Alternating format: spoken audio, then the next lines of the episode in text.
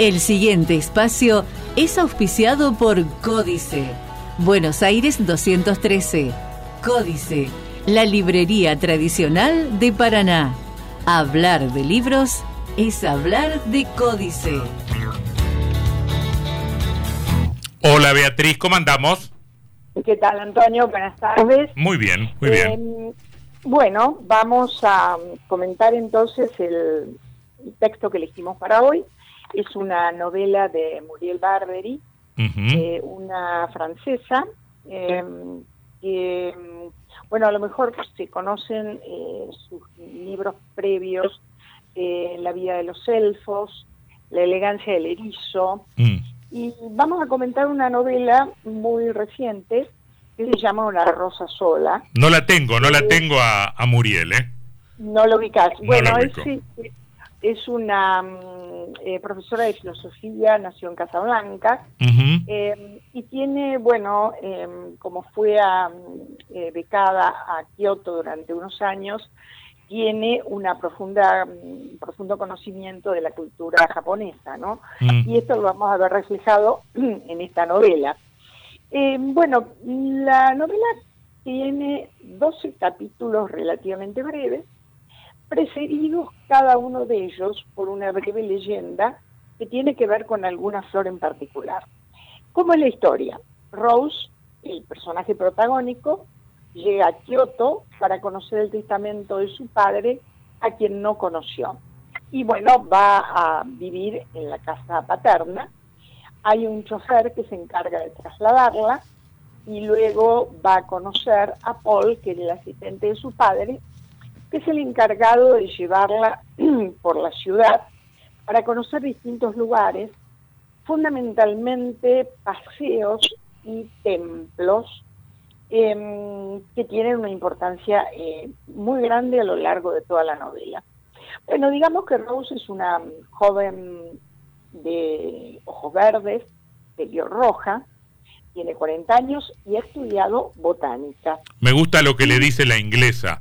Japón es un país donde se sufre mucho sin darse uno cuenta. Exactamente. Bueno, ese va a ser uno de los temas que después nos vamos a ir enterando cómo llegan al conocimiento de, de Rose. Bueno, el asistente es sumamente amable, pero bueno, Ross no tiene mucho feeling desde el comienzo, pero al mismo tiempo tiene que ser, ah, necesita su compañía. Y bueno, así se me enterando de que su padre, Aru, era en realidad marchand, aunque eh, había llegado al arte o se había eh, acercado al arte por la influencia budista. Y mm, era un hombre mm, que llegó a, la ciudad de Kioto sin dinero, sin formación, era muy humilde, pero bueno, ahí conoció eh, alfareros, escultores, pintores, y en ese mundo del arte él fue eh, haciendo, digamos, un equipo, y bueno, eh, amasó una fortuna, y además, dice Paul, tenía un sentido innato para los negocios y un encanto tremendo. Bueno, de a poco Rose se va acercando a la imagen de su padre por ese contacto con la materia. Em, Paul le explica justamente que esta inglesa que vos mencionabas, Beth Scott, era eh, muy amiga de su padre y en un momento mm, que Rose le pregunta eh, a Paul eh, si estaba casado, él le cuenta que ha enviudado hace ocho años, tiene una hija pequeña y refiriéndose a este estado de viudez, dice, uno ya no siente que hable la misma lengua que los demás y comprende que es la del amor. Eh, bueno, acá eh, Rose se pone un poco tensa porque le dice, no creo que se pueda dar cuando no se ha recibido. ¿De qué sirve dar una vez muerto? En realidad está, es un tiro por elevación al padre, ¿no? Y entonces él le contesta que está empezando a comprenderlo y eh, bueno, ella se resiste y le dice, toda farsa es inútil. Em, al mismo tiempo, llegan en este itinerario urbano a un complejo de templos budistas. Eh, ella todavía se siente como que ha sido un instrumento del padre, para que conociera primero este, esta ciudad tan hermosa, eh, pero todavía no sabe cuál es el destino último. Sin embargo, en este paraje, ella empieza a recorrer el camino. La música de los pinos la envolvió como una liturgia, la sumergió en las ramas semejantes a zarzas. Flotaba una atmósfera de cántico, el mundo se aguzaba, Rose perdía la noción del tiempo. Más adelante, Rose se sintió en casa, respiraba con ligereza, embargada por una sensación de posibilidad, arrastrada por una línea de fuga deliciosa, más libre, imperfecta y viva. Es decir, se va adentrando poco a poco en el universo de su padre y una síntesis del lugar que están visitando es la que hace Paul. Le dice, los jardines son la melancolía transformada en alegría, el dolor transformado en placer. Lo que ve aquí es el infierno convertido en belleza. Este es un rasgo de la cultura japonesa, como vos señalabas al principio. Bueno, digamos rápidamente que la madre de, Rose era una francesa que había estado de paso por, Kioto, eh, tuvo un amor eh, furtivo con Aru, del cual justamente cuando vuelve a París ella está embarazada y eh, a pesar de que no vuelve a ver a Aru, y este lo respeta porque le escribe que va a respetar su deseo, que no va a intentar conocer a la hija, bueno, eh, ella medio se, entiende de la crianza de esa criatura, la deja en manos de Paul, que es la, abuela. Maud es una mujer muy melancólica, cae en procesos depresivos, al punto tal que llega un momento de su vida en que se suicida y Rose se ha criado eh, al lado de la abuela, realmente no tiene mayores recuerdos de la madre. Por otra parte, y refiriéndose también al tema de la muerte, hacen una visita en Kurodani a un cementerio donde están los restos de Aru, del padre, y declara que era la mujer de Paul. Y ahí Rose dice el, el texto, algo en ella vibraba como una libélula. Ella sufre como una suerte de emoción muy grande al punto que se arrodilla ante estas tumbas eh, en un acto como de, rezo, de oración. Bueno, em, él valora esto y le estrecha la mano en el viaje de vuelta. Bueno, eh, nuevamente aparece la inglesa en, uno de esos test muy típicos. Eh, siguen hablando de, de, Aru y de la madre de Rose. Y al mismo tiempo, eh, ella introduce el tema de Paul, porque es muy amiga, lo estima mucho, y hace como una advertencia de que es una persona reservada y compleja, que Clara era la que le había dado acceso a la vida terrenal, porque era no solo lo quería de verdad, sino que era muy alegre, y bueno, él sufrió muchísimo cuando la perdió, y si no hubiera tenido su hija seguramente se hubiera muerto. Y en un momento dado le dice, ¿Se parecen usted y Paul? No veo en qué, contestó Rose. Mares interiores en los que ambos navegan. Eso le había gustado a Aru. Bueno, en este capítulo precisamente se habla de violetas congeladas.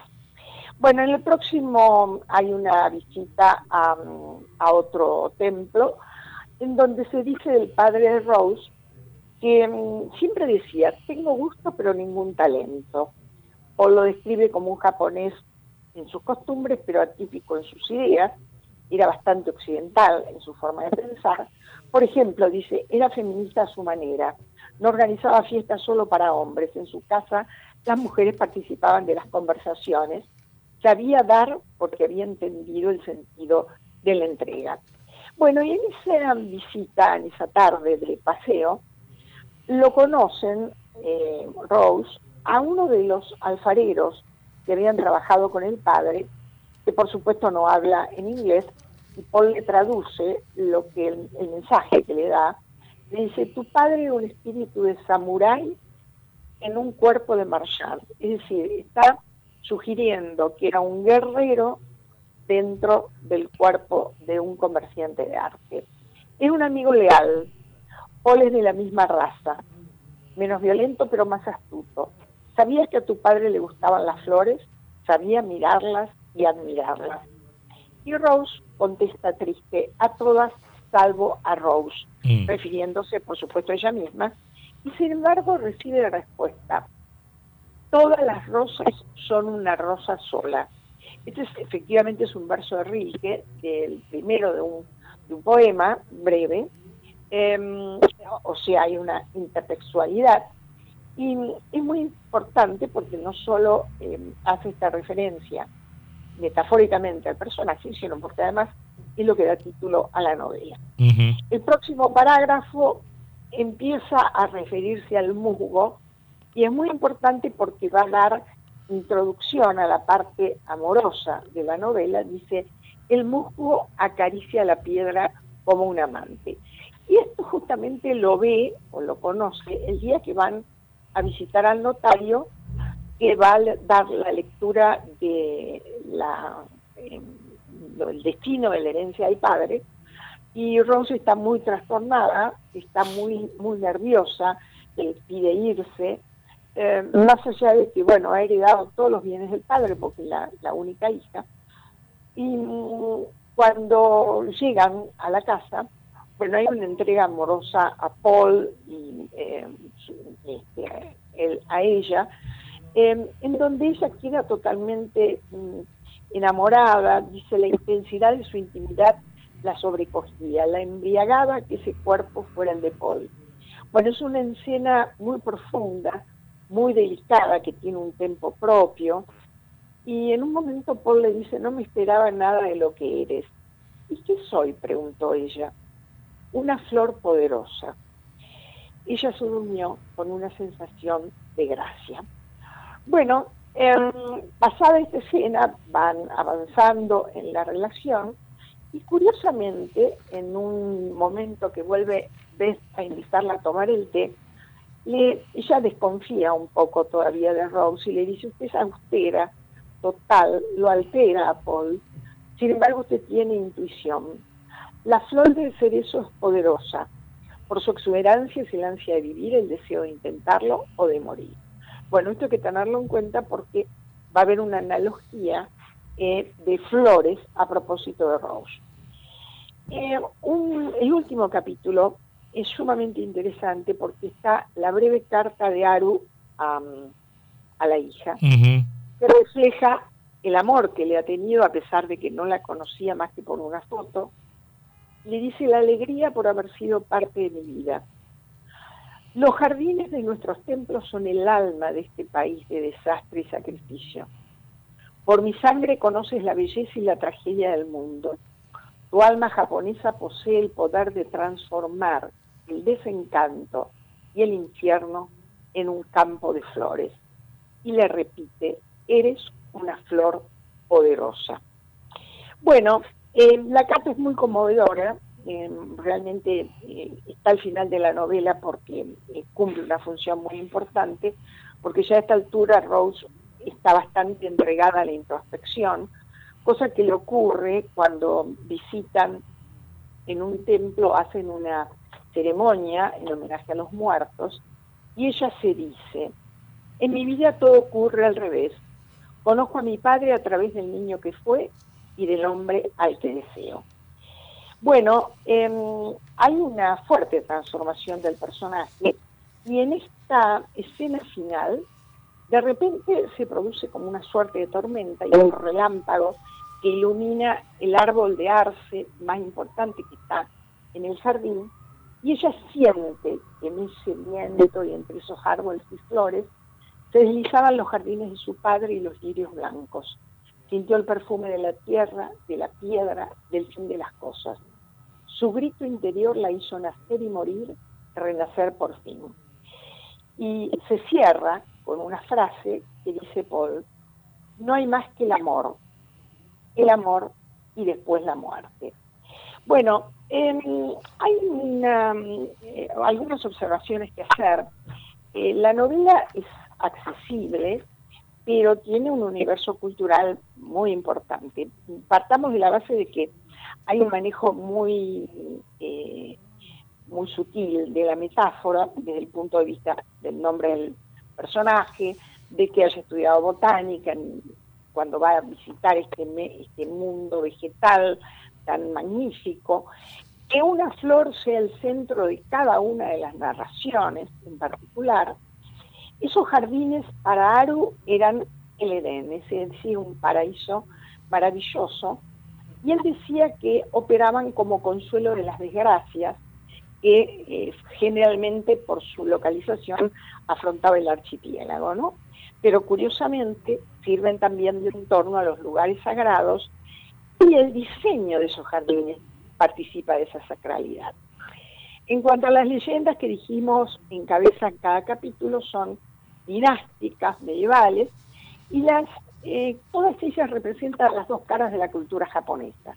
Por un lado la épica, por el otro lado la, la poesía. Bueno, eh, Rose es un personaje, dijimos, simbólico, pero al mismo tiempo sufre una metamorfosis muy importante a lo largo de la novela, y estas visitas a los templos son un rito iniciático o una preparación para el amor que va a vivir con Paul. Em, y esta relación amorosa es realmente un proceso de redención. Este tema de la redención por vía del amor eh, es bastante conocido en la literatura. ¿Qué significa Aru? Aru impulsa la vida. Paul es el amor.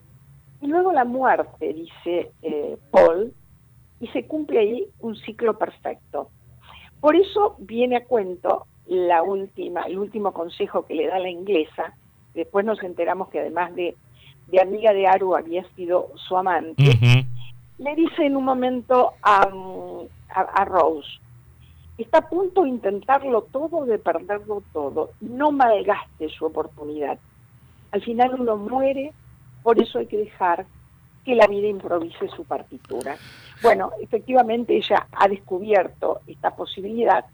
Y bueno, digamos que a lo largo de toda la novela lo que se refleja, y en esto eh, es muy habilidosa la narradora, eh, una impronta estética y espiritual del Japón, porque hay descripciones minuciosas, imágenes bellas, costumbres sumamente delicadas, modales acotados, hay una ceremonia del té muy encantadora, y las palabras se manejan con sumo cuidado, eh, de manera imprescindible, hay aromas sutiles, sabores exquisitos.